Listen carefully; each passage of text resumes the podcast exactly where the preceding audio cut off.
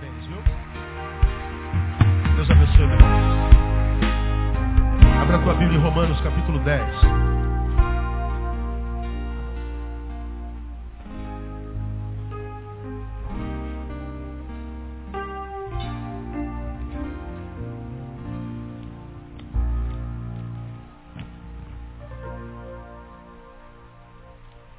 Semana passada, amados, nós começamos uma, uma, uma, palavra que nós vamos dar continuidade hoje sobre fé. E como é que eu fui abençoado por aquela palavra domingo passado? Às vezes a gente estuda a palavra para pregar e não tem jeito, tem que estudar, né? Não dá para chegar aqui com a teologia do, do pastor preguiçoso, com a teologia do teólogo preguiçoso, que chega aqui e fala assim, eu não preparo o sermão, eu não abro a Bíblia para pregar, eu chego lá no púlpito, na hora o Espírito Santo me ilumina.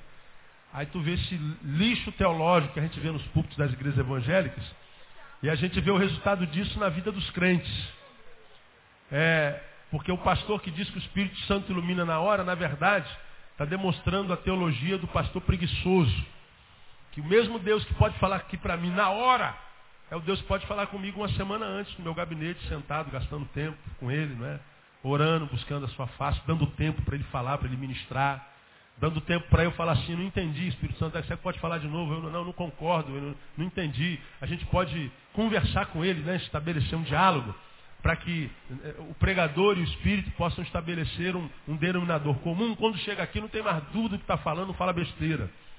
Então, toda vez, minha ovelha, quando você entrar numa igreja, o pastor fala assim, irmãos, eu não preparo o sermão. O Espírito fala na hora, você está diante de um homem preguiçoso, você está diante de um homem que tem preguiça de estudar, de ler, você está diante de um pastor vagabundo. Pode ter certeza. Porque o mesmo Deus fala que na hora pode falar comigo uma semana antes. Se eu der tempo para ele. Então, ah, não tive tempo, estava na obra, construindo a, a parede, eu estava pintando, cortando a grama da igreja. Isso não é importante, qualquer um pode fazer isso. Se o cara está aqui onde eu estou, a Bíblia diz que ele é ministro da palavra. Ele tem que, excelente, tem que ser excelente nisso. Então, mesmo que a gente prepare o sermão, o senhor fala com isso, quando a gente prega aqui, a gente está também na congregação e a gente é abençoado. E aí nós começamos a falar sobre fé, essa junção de duas letras, F e E, que a despeito de ser tão pequenininha, ela é indispensável para a existência humana. E é uma, uma, uma junção de duas letrinhas que, que, que, que compõem uma palavra indispensável, uma realidade indispensável, que a maioria de nós, embora falemos sobre ela muito, e digamos possuí-la em grande quantidade, Muitas vezes nós não sabemos nem o que, que ela é, porque a fé hoje, no, no evangelicalismo brasileiro, se transformou numa moeda de troca, num objeto de barganha. A gente sempre que usa a fé, usa a fé para pedir alguma coisa. A gente acredita que a fé é um, uma coisa que Deus nos deu para que coisas aconteçam na nossa vida.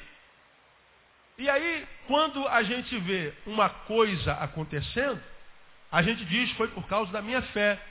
E quando a coisa não acontece, alguém diz para a gente assim, foi porque você não teve fé.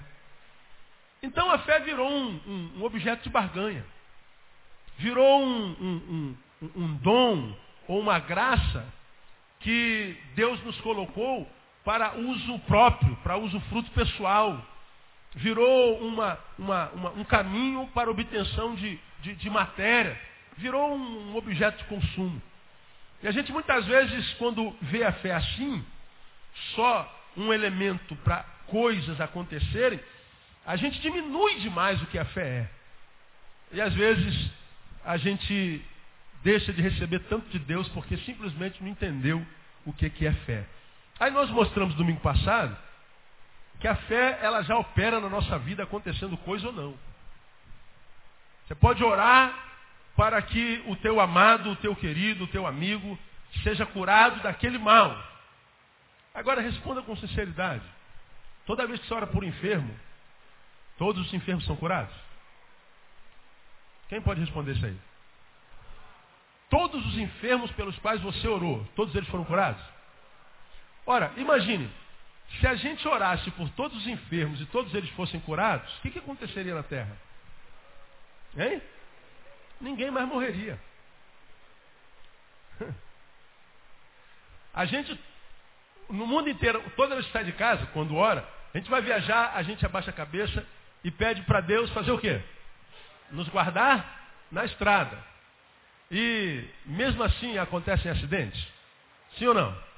Acontece.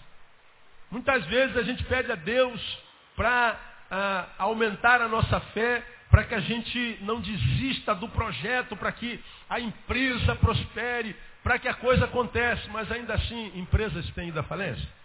Tem. A gente pede a Deus com fé, a gente entra no quarto, né? E pede a Deus para que o desânimo não nos alcance. Desânimo alcança crentes hoje? Alcança. Então, para que a fé? Se a gente pede com fé e às vezes as coisas não acontecem. Ora, quando meu pai adoeceu, eu orei a Deus aberto. Meu pai, quando minha mãe adoeceu, eu pedi a Deus aberto para me levar minha mãe. Minha mãe, essa hora, está com o Senhor desde 93. Está lá. Você já pediu para alguém que você ama para Deus curar e Deus não curou. Aí você fala assim, foi falta de fé? Você pede a Deus para passar num concurso público, se possível federal, né? E você vai lá cheio de fé, né, cara? Meu Deus é diferente de vocês, vocês adoram imagem. Eu não, meu é o Criador do universo. É o Deus de toda sabedoria. Então eu, eu, eu pedi com fé para esse Deus. Aí tu entra no Maracanã. O Maracanã está cheio, né? Problema nenhum. Eu sei em quem tenho crido. Olha o discurso. Aí tu faz a prova. Aí quando tu abre a, a prova assim, você fala assim, meu Deus, isso aqui é grego? É o quê? É... Aí tu vai no chute gospel. Você fala assim, Espírito Santo ilumina e guia meu dedo. E o cara ainda sai crendo dali. Quando vai pegar o resultado, o gabarito, ele vai ali cheio de fé, né, cara? Oh, caraca, o Espírito Santo não guiou nada, não acertei nem, nem. Aí alguém fala assim, falta de fé. Será? Aí o que, que a gente encontra? Um monte de ex-crentes. Responda para si. Por que, que uma pessoa se torna ex-crente? Ele diz, foi crente, agora não sou mais. O que, que aconteceu? Imagine, a Bíblia diz que pelo que se alguém está em Cristo, ele é o quê? Nova criatura. As coisas velhas passaram. E o que, que aconteceu? Tudo se fez novo. A Bíblia diz que quem está escrito, está em Cristo, ele passa da vida para onde? Para, passa da morte para onde? Para a vida. Não é? Então o cara era morto e foi o quê? Ressuscitado. A Bíblia diz que quem está em Cristo, ele passa das trevas para onde? Para a sua maravilhosa luz. Aí o cara fala assim, eu já fui crente, ou seja, já estive em Cristo. Ou seja, eu era morto e fui ressuscitado. Aí eu, eu não gostei muito da vida, falei, eu quero voltar a ser defunto. Ele volta para o defuntismo dele. Ele passou das trevas, eu era cego, andava de bengala. Não enxergava um passo diante dos meus olhos. Tinham furado os meus olhos. Aí o Senhor tocou nos meus olhos e eu comecei a ver a terra. E o que eu vi era tão feio que eu falei, preciso ser cego de novo. Ele voltou a ser cego. Ele vivia uma, uma vida velha, maldita, e ele se encontrou com Cristo e Deus fez dele uma nova criatura. Lhe deu uma nova vida, uma nova roupagem, um novo nome, teoricamente. E ele diz, esse novo que ele fez na minha vida, eu não gostei. Eu preferi a vida sem ele. E volta para lá. Existe isso? É possível uma coisa dessa? Agora, por que, que isso acontece? A gente fala assim, é porque o sujeito perdeu a fé. Como? Aí a gente transforma a fé, reduz a fé a um objeto de barganha, e a gente vê um monte de gente nas campanhas para prosperidade, para bênção, para obtenção de coisas, coisas, coisas a, o culto para arrumação de marido e de esposo, o culto para trocar de carro, o culto da prosperidade, o culto dos empresários, o culto da, da libertação. E a gente vai com fé para ser liberto, a gente vai com fé para a empresa é, bombar, a gente vai com fé para casar, a gente vai com fé para curar, a gente vai com fé para. Então a fé é o meio para a obtenção de coisas. Aí quando o cara vai cheio de aspas, fé, para obtenção de coisas e leva uma pesada na cara e dá errado, Ele fala assim, o que, que adianta ter fé, meu? Pô, eu estava cheio de fé, cara, você não sabe como é que eu estava. Eu estava aí, ó, bombado em fé. Eu falei, eu vou arrebentar a boca do balão, meu. Aí o balão arrebentou com a boca dele. E ele está aí decepcionado com Deus. Muitas vezes ele manifesta decepção ou não, fica sentado aí num banco, mas como um zumbi, morto-vivo.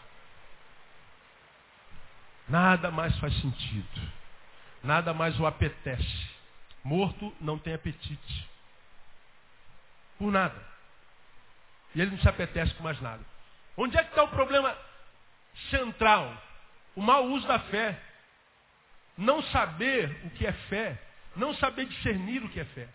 Aí no domingo passado, eu mostrei para os irmãos algumas coisas que a fé gera na nossa vida. Aprendemos primeiro, a fé salva. Nós somos salvos pela fé. Pela graça sois salvos por meio da fé. Bom, salvação nos é outorgada por meio da fé. E falamos sobre isso detidamente. Mostramos mais. Aprendemos que a fé é a arma que Deus nos dá para vencer o mundo. Esta é a vitória que vence o mundo, a saber, a vossa fé. Quanta gente vencida pelo mundo, pelas coisas do mundo, pelo pecado, pelas adversidades, pelo não ter, pelas dores, pelas agonias, pelas mágoas, pelos ódios.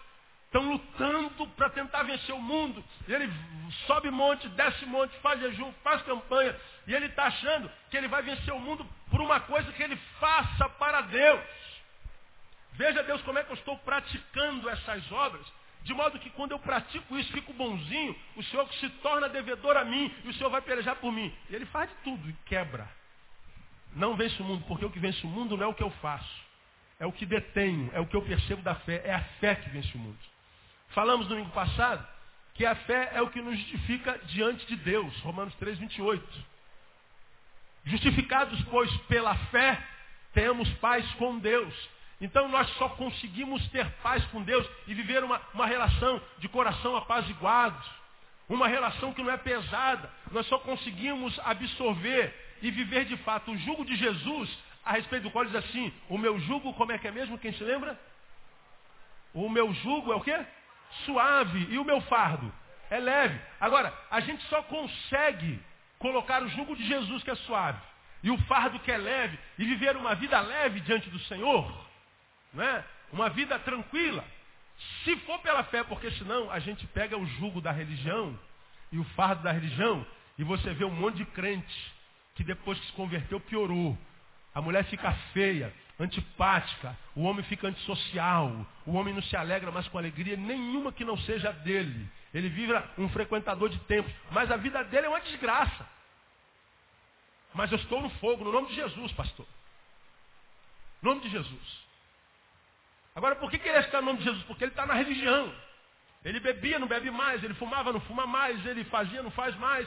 Então ele deixou de fazer um monte de coisa, ele diz, então estou fazendo a vontade de Deus. Bom, o que você deixou de fazer a gente já sabe. Agora, o que, que você faz? Qual é a tua produção para a vida, para a sociedade, para a comunidade, para o mundo, para o planeta, para tua mãe, para teu pai, para tua mulher, para teu filho? Aí eu frequento o culto, você é um parasita. Então, só consegue pegar o jugo leve e suave, viver uma vida que é uma vida de verdade, que você não precisa mentir para você. Para se diante de Deus, tem que ser pela fé. Isso é dom da fé. O que mais? Pela fé, nós recebemos o Espírito Santo. A gente vê tanto evangélico falando em batismo do Espírito Santo, falar em língua do Espírito Santo, dons do Espírito Santo, poder do Espírito Santo, autoridade do Espírito Santo. E a gente acha que a gente recebe isso numa reunião. E a gente acredita que o sujeito deu um pulo ali, falou xurianda, xuricanta, xurifala, ele recebeu o Espírito Santo. Falou em língua, recebeu o Espírito Santo.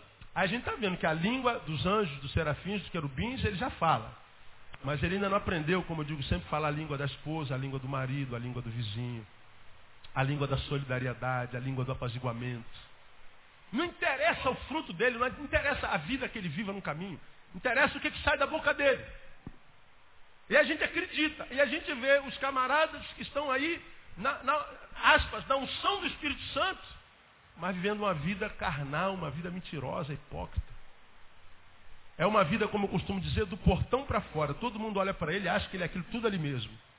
Mas quando ele entra do portão para dentro, quando ele está sozinho consigo mesmo, o que passa na cabeça dele, no coração dele, na relação dele, é tétrico. Porque a gente só recebe o Espírito Santo, veja lá Gálatas 3,14, pelo Espírito Santo, a gente só recebe o Espírito Santo pela fé, não é numa reunião. Mas, pela fé, nós somos qualificados como filhos de Deus. Só nos tornamos filhos de Deus pela fé. Senão a gente não passa de criatura, tá? criatura, Gálatas 3, 26. Mas a fé é privilégio concedido a não todos. Paulo fala isso em 2 Tessalonicenses capítulo 3, versículo 2, porque a fé não é de todos. Então, quem tem fé e consegue discerni-la e vê-la além do que um objeto de barganha, e consegue entendê-la e vivê-la na prática, conforme diz a Bíblia e não a religião, você é um privilegiado. E se soubesse usar essa fé para qualificar a tua vida e viver uma vida da qual você se orgulhe, uma vida que te impressionasse, uma vida que, em sendo vivida por ti, ao chegar diante do espelho, assim, cara, sua vida é muito maneira, tua vida é uma benção. E aí, quando você vive uma vida dessa, você se liberta da vida mentirosa, que é aquela que a maioria de nós vive para impressionar o outro. A vida que a gente vive para que o outro diga assim, poxa, esse homem é uma bênção. Olha, essa irmã é maravilhosa. Olha que bênção essa família. E todo mundo diz que a gente é. Ontem mesmo no culto que eu preguei, foi um culto de família. Aí, depois do culto, conversando com algumas pessoas, veio uma irmã, falou assim, pastor, eu quero abençoar a sua vida e glorificar Deus pela sua vida, porque o meu marido precisava ouvir essa palavra. Falei, é irmã, e a irmã não precisava não? Não, eu também, eu também precisava ouvir essa palavra. Pois é, então ouça. Ouça e a pratique. Eu fui mais além. Por que, que seu marido precisava ouvir? Porque meu marido, pastor, aqui na igreja todo mundo pensa que ele é. Mas eu sei que ele não é. Aí eu falei, bom, não vamos conversar sobre o que é o seu marido, porque né, isso é problema de cada um. E a, nas nossas igrejas está cheio de gente assim. Que aos olhos do outro, nossa, eu queria ser igualzinho a ele, cara. Agora, aos olhos dele, dentro do quarto, sozinho, ele se odeia. De tal forma odeia o que é, que ele tem que construir uma imagem nova e apresentar na coletividade. E com a imagem que ele apresenta, ele então é aceito. Então ele consegue conviver e ter a sensação de que seja amado. Agora, quando ele sai da coletividade e tem que entrar naquele lugar onde ninguém está olhando para ele, ele vive a agonia. Ele vive a tristeza. Ele não entendeu a fé. A fé não é de todos. Se você tem, você tinha que dar muita glória a Deus. E aprendemos por final do domingo passado que sem a fé é simplesmente impossível o quê? Agradar a quem mesmo, irmão? Quantos querem viver para uma vida que agrade ao Senhor? Diga assim, diga, eu quero, pastor. Pois bem, não existe outra forma senão por intermédio do quê? Da fé. Não é oferta, não é frequência culto, não é filantropia, não é prática religiosa, não é acendendo vela, não é matando bicho botando na esquina, não é fazendo as 90 semanas do poder, a, a, a reunião dos 370, a, não, é, não é pelo que você faz. É pela compreensão do que é fé. E nós aprendemos que a fé, ela salva. Se ela nos salvou, se ela nos ajudou a vencer o mundo, se ela nos justifica diante de Deus, se ela é, é, é nos capacita para receber o Espírito Santo, se ela nos qualifica para sermos filhos que gerem alegria no Senhor, que se, se nós entendemos que ela é um privilégio, então nós já entendemos o que é fé, e essa fé vai transformar a nossa vida numa vida que vale a pena, e essa vida vai despertar um grande sorriso nos lábios de Deus, e Deus, toda vez que falar conosco, a palavra da boca de Deus vai ser sempre um grande sim para você no nome de Jesus. Jesus. Porque senão o que sobra é não. Não é? Aí você, de repente, pastor, como é que a gente faz então para viver essa fé? Como é que a gente, como é que a gente a, a, possui essa fé? Como é que a gente a, adentra essa fé? Como é que essa fé adentra nós? Como é que essa fé nos penetra? Como é que ela se torna o nosso modo de existir, o nosso modo de ser? Aí eu queria começar hoje a falar com você sobre esse processo de absorção dessa fé, sem a qual não adianta, Deus não se agrada de nós. E eu acredito, irmão, que o Deus que a gente serve não está feliz com a igreja que se diz dele no Brasil. Porque o Brasil, nós já pregamos sobre isso aqui, é o maior país cristão do mundo. Em lugar nenhum do mundo existe tantos cristãos como nesse lugar.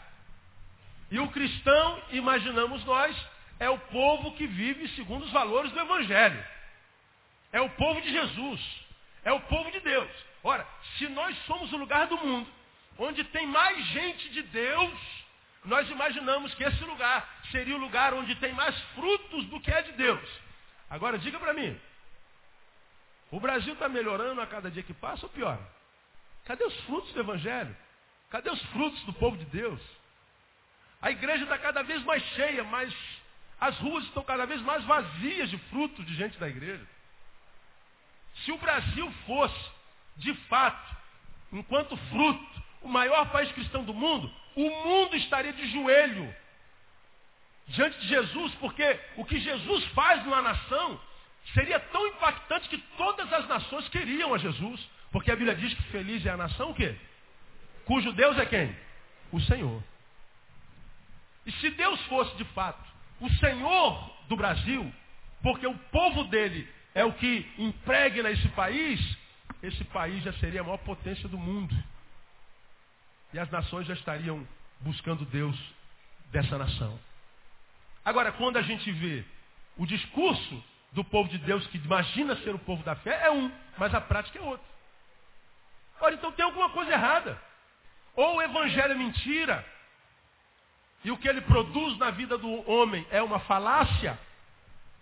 A paz que excede todo entendimento é mentira. A solidariedade uns aos outros, o amor ao próximo, a renúncia para poder abençoar o outro. Escrevi no editorial dessa semana algumas pérolas de Gandhi e de Madre Teresa, porque na semana passada eu falei que eu tenho, é, terei privilégio de chegar no céu e apertar a mão deles. Aí eu recebi alguns e-mails de alguns falaram assim, pastor, eu, o senhor pregou heresia.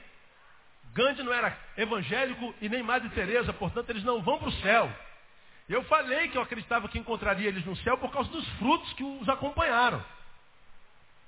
Aí eu escrevi assim, ó, já que você não acredita que ele não vai para o céu porque ele não era evangélico, eu vou continuar com a palavra que a Bíblia diz que é pelos frutos que a gente conhece. E botei algumas frases de Gandhi, de Gandhi e de, de Madre Teresa. Uma das frases de Madre Teresa é o seguinte, perguntaram para ela, Madre Teresa, qual é o lugar do homem? E ela respondeu, qual é o lugar do homem?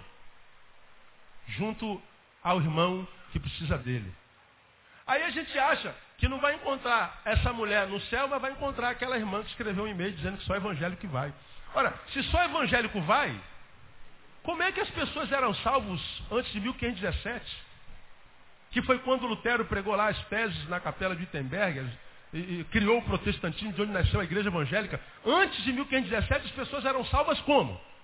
Não, pastor, de 1517 ninguém era salvo, todo mundo foi para o inferno. Então o céu é só de 1517 para cá. Ora, pelo amor de Deus, né, irmão, você pode pensar no que quiser, mas usa teu cérebro. Não é? É pelos frutos que a gente conhece.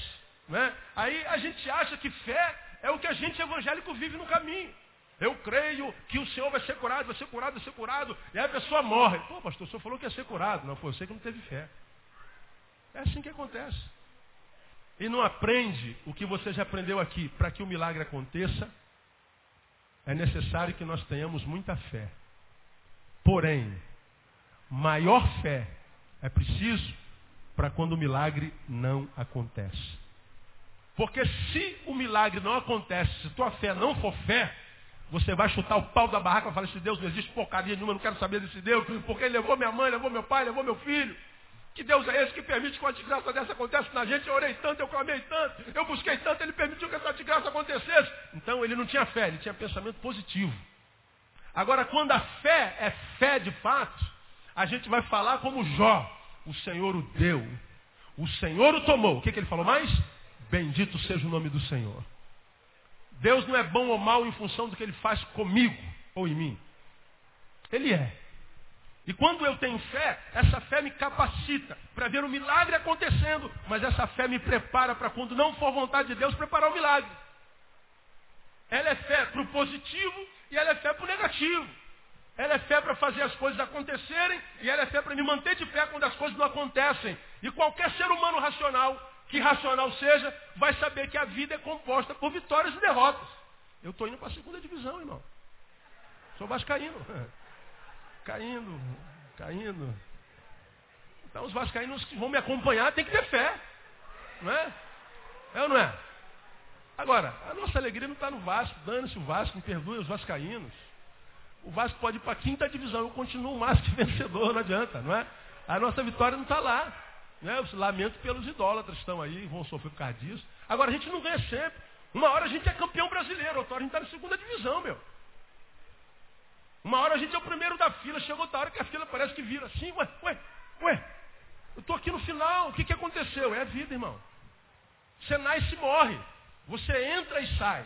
Você emagrece e engorda, mais engorda que emagrece, mais emagrece e engorda. A gente ganha e perde. A vida é composta de prós e contras. A vida se desenvolve na dialética. Aí quando você diz assim, a fé que Deus me dá é só para vencer. A gente só entra na vida preparado para vencer. A gente vai vencer. Aí quando perde, entra em depressão.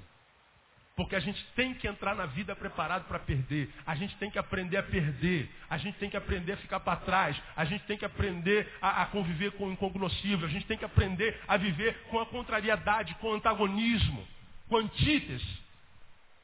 Mas não, a gente acha que a fé é uma força que Deus deu para vencer. Você vai vencer, você vai vencer. E a gente gosta de ouvir isso na igreja. Quem é que não gosta? A vitória é tua pelo sangue do Cordeiro. E a gente vai assim, vamos vencer. E a gente não admite a hipótese da derrota. Não, o Senhor não vai dar. Aí se chega um cara lá, um, pastor equilibrado. Irmã, eu vim aqui orar com o seu fulano.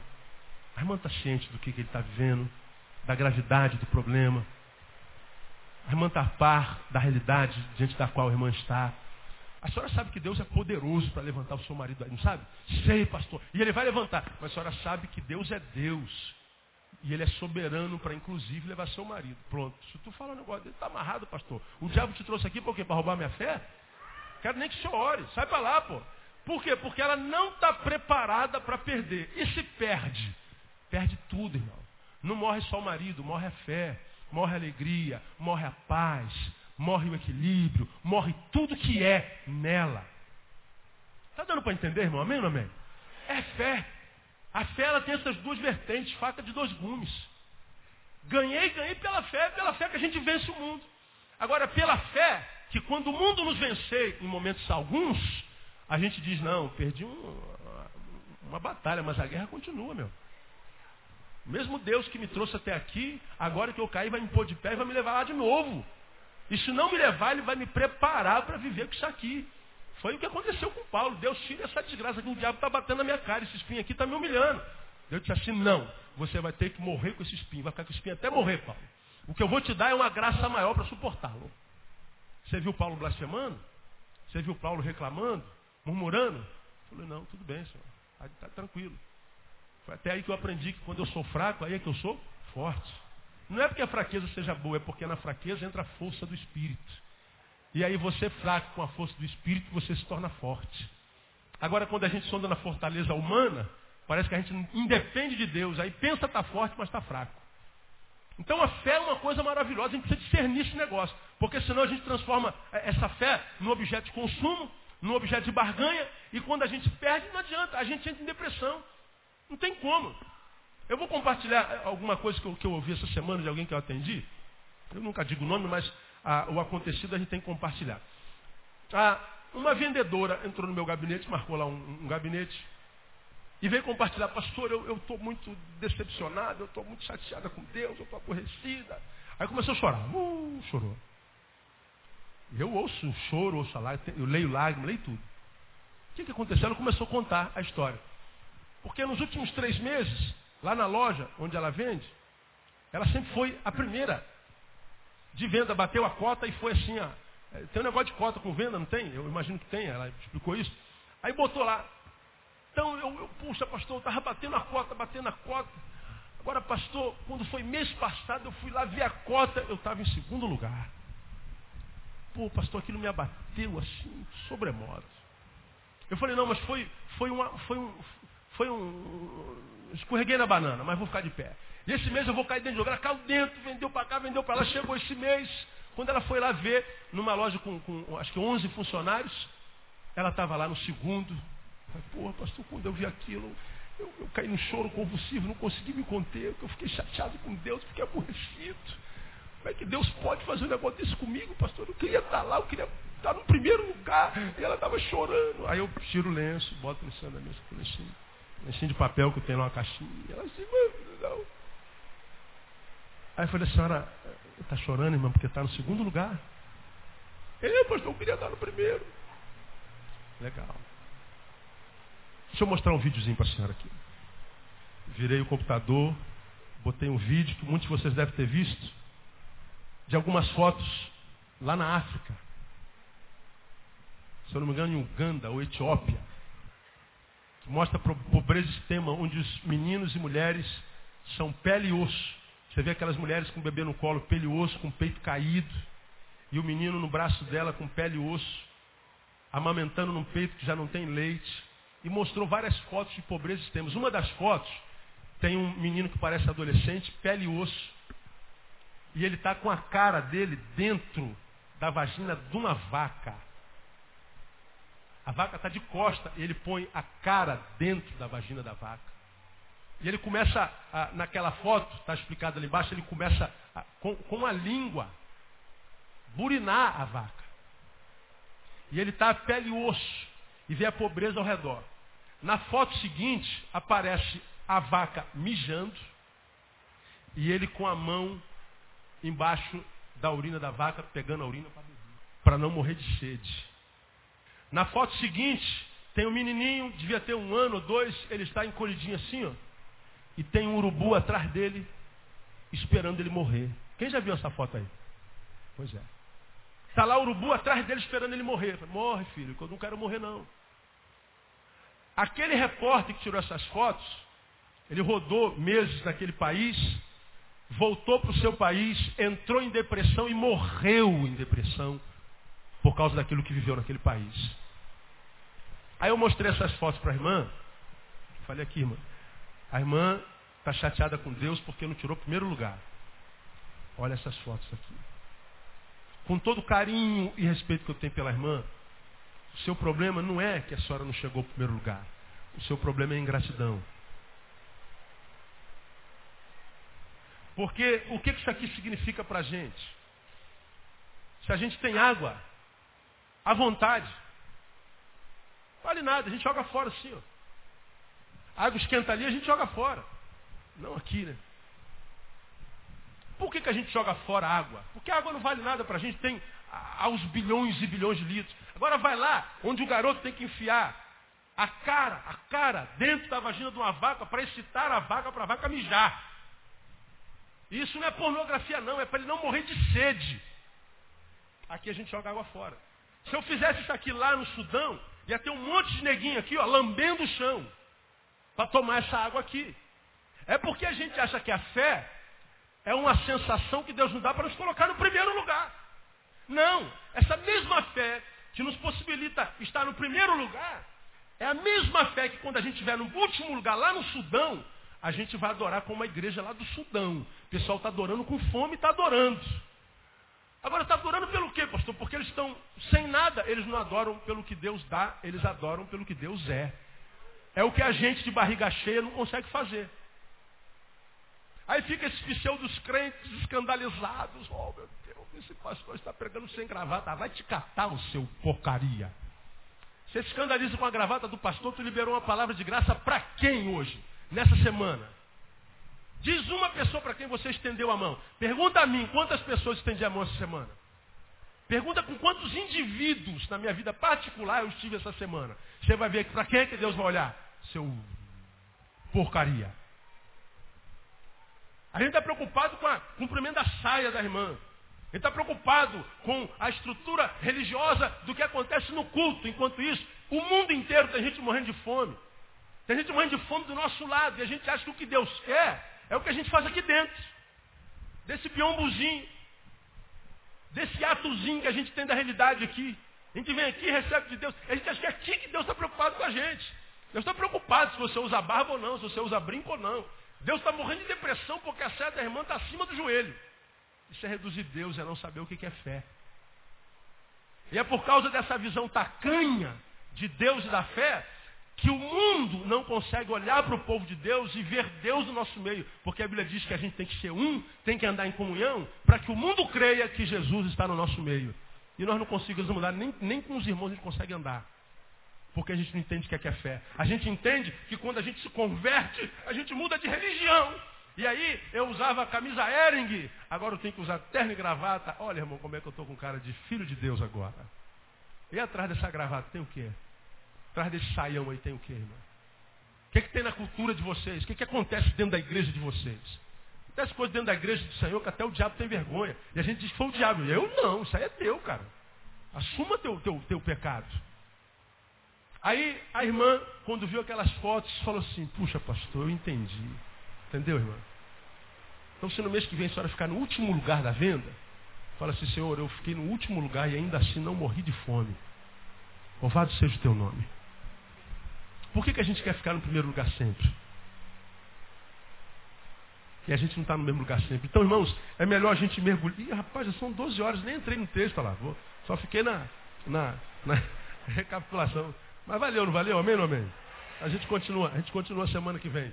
Então, a, a, a fé, ela, ela vem com essas duas vertentes. Eu não posso, irmão, enquanto ser humano, viver nessa fantasia gospel, eclesiástica, cristã. De que o que Deus quer de mim é que eu seja um ser humano comportado. Não, que essa ideia que a gente está ouvindo da, da, teologia da prosperidade vai vencer sempre, vai vencer, a gente não vence sempre. A gente não é aprovado sempre. Nosso carro é roubado. Meu cabelo está ficando branco. Sua barriga cresce, você envelhece, tem pé de galinha nos seus olhos. Não adianta você estar tá duro, estar tá com dívida, seu nome está no SPC. Mas pastor não devia, pastor não pode. Tá. Então a fé não está valendo de nada. Tá, filho, você está passando por essa desgraça todinha, está de pé. Você está aqui adorando ao Senhor. Da onde vem essa força? De onde vem essa capacidade? Onde estão aqueles que deviam estar aqui adorando não estão? Perderam a fé, não entenderam a fé. Então, haja o que houver, aconteça o que acontecer, é a fé que nos mantém de pé. E a gente tem que aprender a ver a fé nessas duas vertentes, porque senão nós vamos cair no meio dessa legião de ex-crentes, cujo número é maior do que o de crentes no Brasil, que a despeito de ser crente ou não, não modifica sequer a, a, a, a geografia da sua própria casa. Tem gente que se converte e não consegue melhorar o seu próprio casamento. Mas, que isso? Mas como ele fala língua estranha, ele acha que está cumprindo o script do cristão.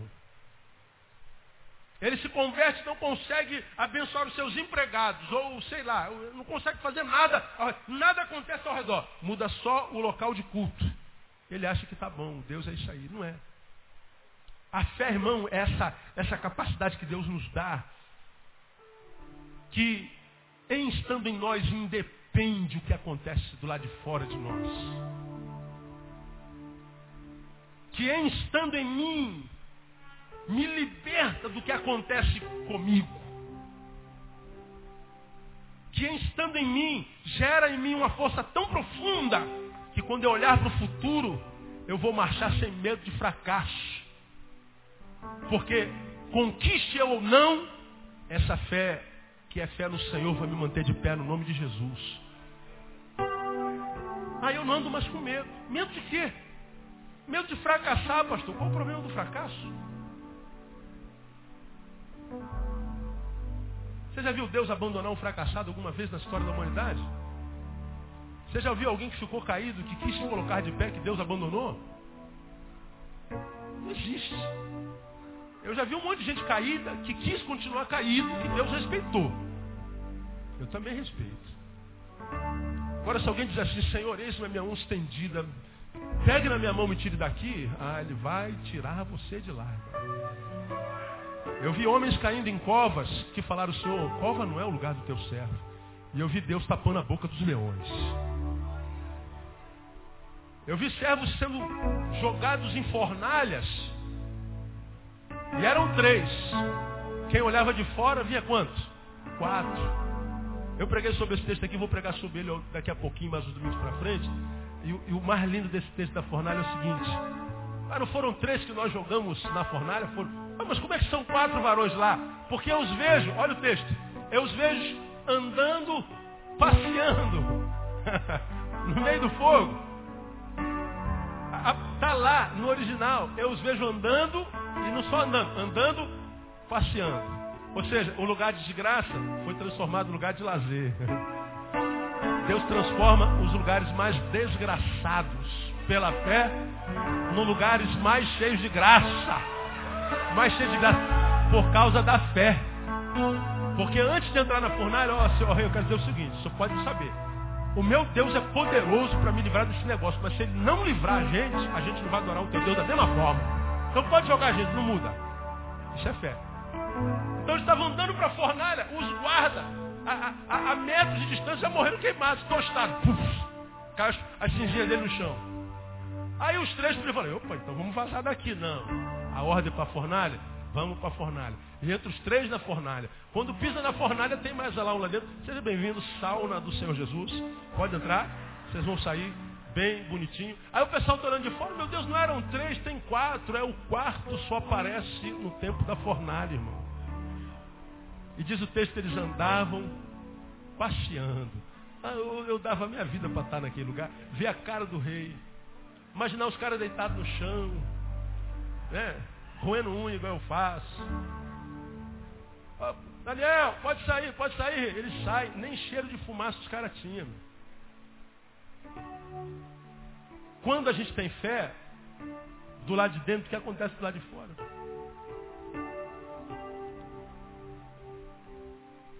Quando a gente tem fé, a gente está tomado pelo amor de Deus. A Bíblia diz que o amor lança fora o quê? Todo o quê? Fé. Se tem fé, não precisa mais acontecer. Porque o acontecido ou não acontecido é a mesma coisa. De modo que quando a gente entende isso, a gente vai entender que quando a gente tem fé, ela não se manifesta nas coisas que eu tenho. Ela se manifesta em mim que tenho as coisas. Eu estou aqui orando para Deus mudar as coisas à minha volta. Não acontece nada com as coisas, mas acontece comigo. Eu vou olhar as coisas de uma forma diferente. E vou entender que as coisas não precisam nem mudar, quem tinha que mudar era eu. Quantos maridos querendo mudar esposas, quantas esposas querendo mudar maridos, você não muda, você não tem jeito. De repente não é ela que tem que mudar, é você. Transforme-se naquilo que você quer ver no outro. Agora isso tudo é pela fé, gente. Pela fé. Agora a gente vê essa, essa cristandade materialista, quer que coisas aconteçam o tempo inteiro, quer ser aprovado o tempo inteiro, quer que o carro não seja roubado nunca, quer estar em primeiro lugar o tempo inteiro. Por que, que aconteceu isso comigo? Mas aconteceu porque você está vivo, cara. Você está no planeta Terra. Quando você morrer, acaba tudo isso. Agora, enquanto está vivo, vitórias e derrotas nos habitarão. O pró e o contra, não existe bolha dentro da qual nós entramos quando nos convertemos. Acontece com todo mundo. Agora, quando o Senhor liberou a fé, diz assim, filho, porque vai acontecer coisas boas e ruins, eu vou te dar uma força que só eu posso dar. Que estando em você aconteça coisa boa, coisa ruim, não faz diferença. Você continuará mais do que vencedor por aquele que te amou. Isso é fé. Como é que a gente recebe essa fé? A gente vai aprender domingo que vem. Porque se não aprender, a gente vai viver no povo da fé através do pensamento positivo. Que só nos ajuda para conquistar o que a gente quer. Agora, se não acontece o que a gente quer, ah, meu irmão, a gente chuta o balde. Eu não quero pensamento positivo, eu sou muito positivista, sou, sou, sou, sou, sou otimista com relação à vida, filosoficamente pessimista, mas é existencialmente otimista. Um dia você estuda aqui que é existencialismo e, e filosofia ah, nesses termos, você vai, vai entender. Agora, eu quando olho para a vida, eu olho sempre com bons olhos. Eu sou apaixonado pela vida, irmão. E não abro mão de um segundo da minha vida, de, um, de, de uma coisa que possa qualificar minha vida. E quando uma coisa que eu quero e que pode qualificar minha vida não está mais na minha vida, não foi porque eu mandei embora, foi porque a vida não quis que viesse mais a mim. Porque eu tenho dito, porque eu prego repetidas vezes aqui, que é possível que a gente morra antes da morte chegar. Se eu sei disso, não adianta. Eu só vou morrer quando a minha vida acabar, irmão. Porque quando eu estiver vivo, eu vou viver para a glória de Deus. Eu termino com uma palavrinha dessa mulher que, segundo a irmã que me escreveu, está no inferno. Ela diz assim: Enquanto estiver vivo, sinta-se vivo.